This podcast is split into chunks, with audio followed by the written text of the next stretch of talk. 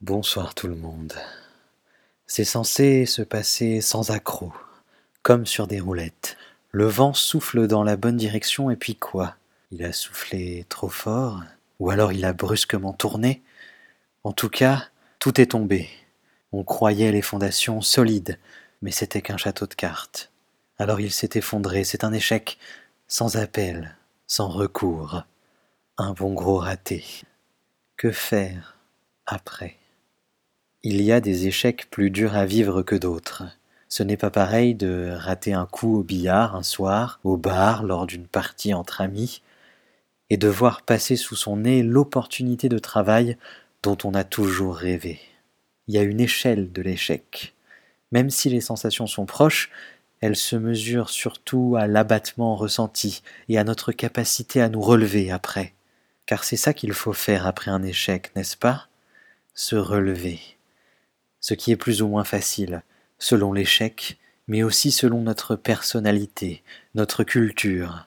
Il y a des gens pour qui l'échec est une honte, la pire qui soit. Ils restent au sol longtemps.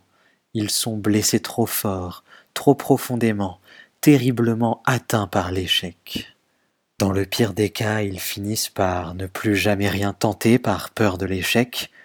Au mieux, ils mettent des mois et des mois à retenter à nouveau, à oser.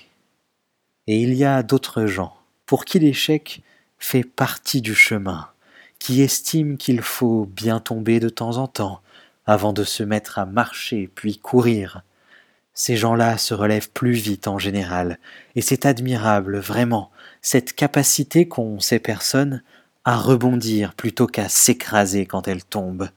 Ce qui est bien, c'est que les gens pour qui ce n'est pas le cas, qui font partie de la première catégorie, peuvent apprendre à rebondir aussi. C'est une capacité qui se travaille, qui s'apprend.